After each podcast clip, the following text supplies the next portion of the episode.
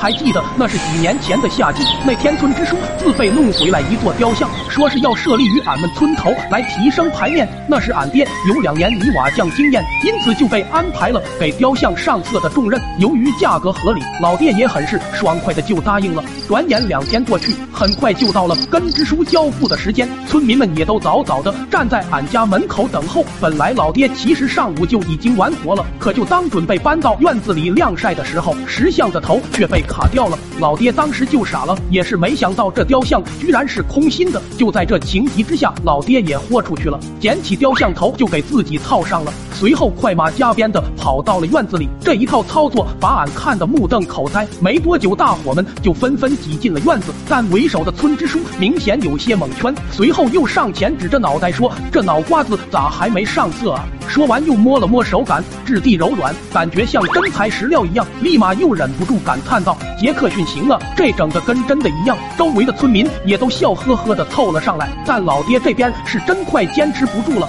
早上吃的红薯本来就多，陈便也还没排，这会肚里就跟有俩地雷来回爆炸似的。当时老爹身后正有一个老头蹲下身细细端详呢，紧接着就听到一阵气体泄漏的声音，连老大爷的刘海都给吹高了一截，这可给他吓。坏了，连忙蹬蹬腿往后退了。两大步，独自一人细细沉默了。好大一会后，最终老头还是不信雕像能排气，随即又朝众人怒吼道：“刚特么谁往俺脸上整了。个屁？”可还没等大伙做出反应呢，老爹那边又是噗噗噗的两声传出，这下大伙们瞬间就都愣住了。老头也满脸难以置信的贴过来想看看清楚，结果刚好赶上老爹的第三轮排放，只听一阵突突突的声响过后，老头的刘海直接就被崩成了。大背头，那味道真是直钻脑人，还没两秒，老头就倒地不起了，这给周围人都吓傻了，瞬间就都蹭蹭往后退了好几大步，个个眼神都发散的盯着这邪门的雕像。要说老爹也是真男人，尽管这样了，也还在坚守岗位，可最后还是毁在裤子质量太差，没几下裤头都给崩裂了。村民们再一次被震得目瞪口呆，其中一大爷还紧盯着老爹的大黑腚，